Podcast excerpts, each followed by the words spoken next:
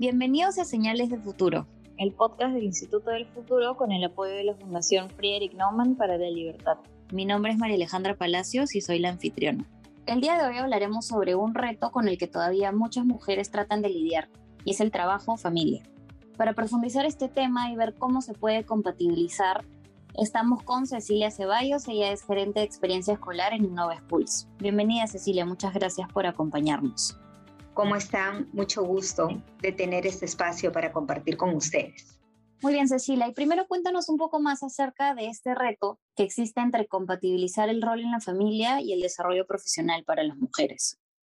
Mira, nosotras como mujeres profesionales, trabajadoras, hemos avanzado mucho en los últimos años, pero creo que aún tenemos esa lucha de que se nos brinden las mismas oportunidades cuando queremos nosotros aspirar y estamos en edad reproductiva y tenemos como la decisión de ser madres, porque se nos cortan oportunidades muchas veces por el hecho de tener el deseo de ser mamá o por salir embarazadas. Y en verdad creo que muchas veces algunas mujeres postergan o renuncian incluso quizás a ese anhelo y simplemente por el temor de que más adelante profesionalmente su desarrollo se vea afectado, cosa que no ocurre con el varón que también llega a ser papá, ¿no? Porque cuando llega una criatura a este mundo tiene mamá y papá, pero digamos que la afectación en el desarrollo el crecimiento profesional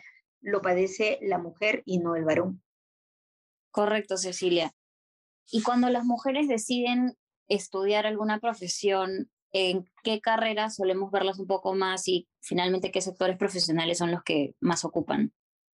Mira, más se ve a las mujeres en ámbitos de gerencias, por ejemplo, de recursos humanos, de desarrollo de, personal.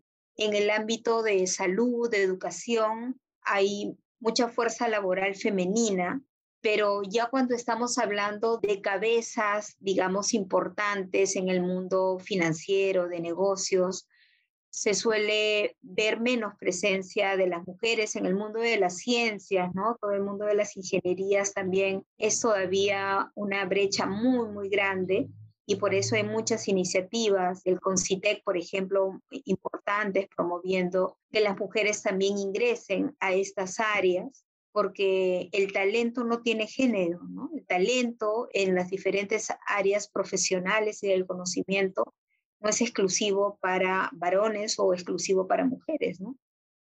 Exacto, y sin embargo, como bien mencionabas, las mujeres todavía no, no están tanto en estos sectores que tal vez implican ocupar puestos de liderazgo. ¿A qué se debe esta poca participación de las mujeres en, en puestos de liderazgo?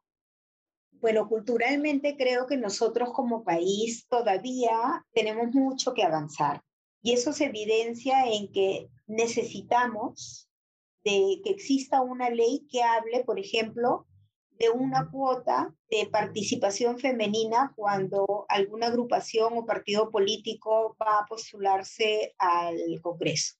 ¿no? Tiene que haber una cuota. Si en verdad se dieran las mismas oportunidades, si se diera que las mujeres tenemos tanta capacidad como la pueden tener los varones, entonces no habría necesidad de que explícitamente se creara una ley de ese tipo, ni que hubiera un ministerio que tuviera el nombre de Ministerio de, de la Mujer y poblaciones vulnerables, ¿no? O sea, estamos de, dentro de esa categoría todavía, todavía nosotros. Hay todavía una tradición que fuertemente asocia a los varones con ciertos roles sociales y que no acepta que en una familia, por ejemplo, los roles no son tradicionalmente de mamá y de papá, sino son los roles de la pareja y que no hay tareas propias de la mamá y del papá, salvo la lactancia, ¿no?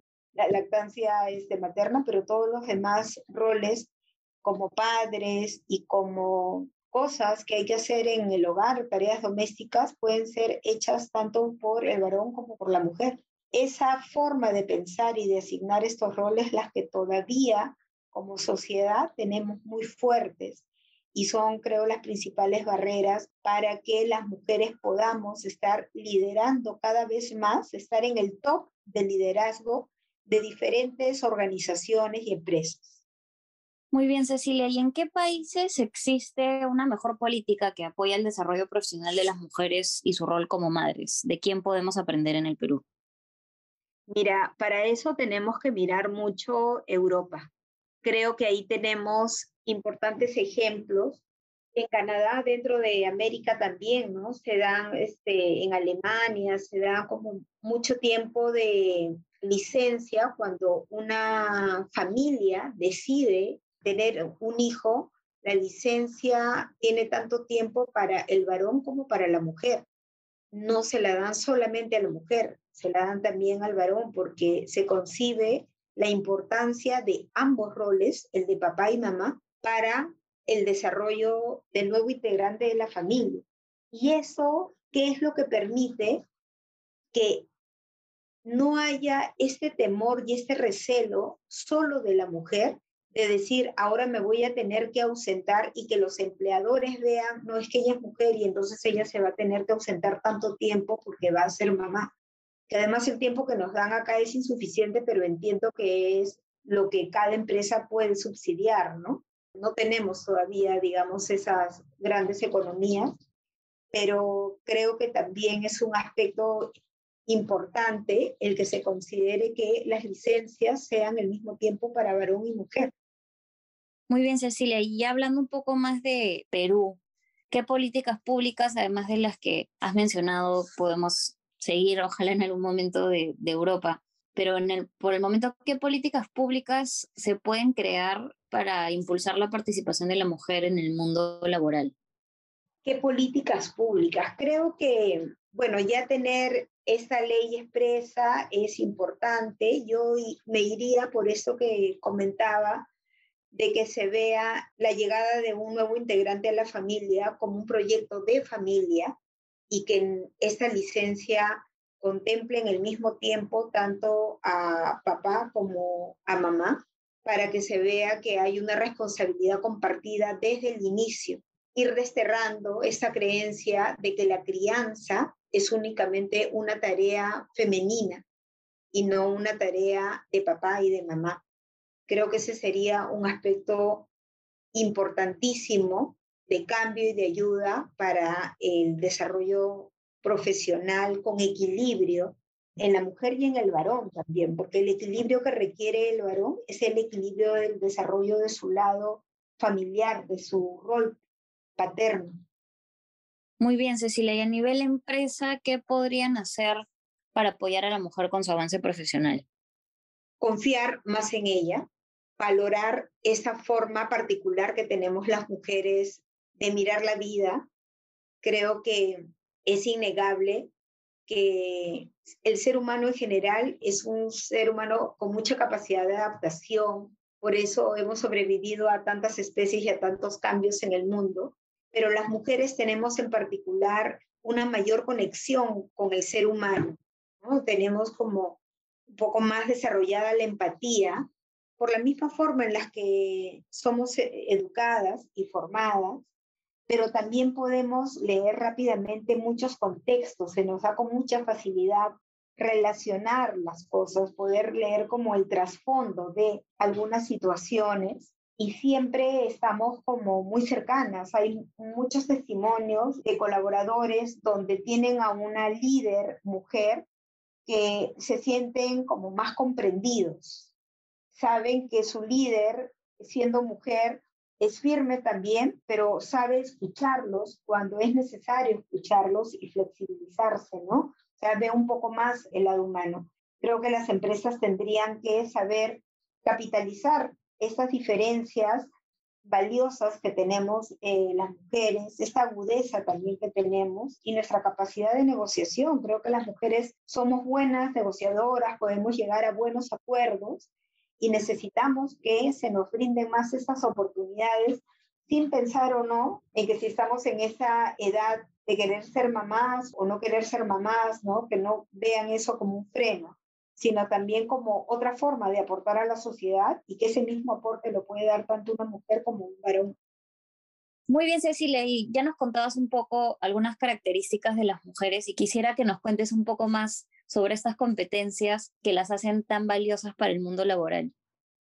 Mira, las mujeres tenemos mucha capacidad para poder interpretar la comunicación no verbal, las posturas, los gestos, expresiones faciales. Y eso es sumamente importante porque te permite anticiparte leer, digamos, alguna situación que se pueda poner difícil y poder darle una solución. Siempre estamos atentas a ese tipo de comunicación, cosa que no necesariamente pasa en, los varones. Tenemos también mayor sensibilidad emocional. Ya te decía, creo que esto es porque así nos han educado. Y la idea es que tanto varón como mujer puedan en algún momento tener la misma sensibilidad emocional, pero ahorita es una característica muy propia de las mujeres y eso nos permite ser también mucho más empáticas o desarrollar esta habilidad con más facilidad.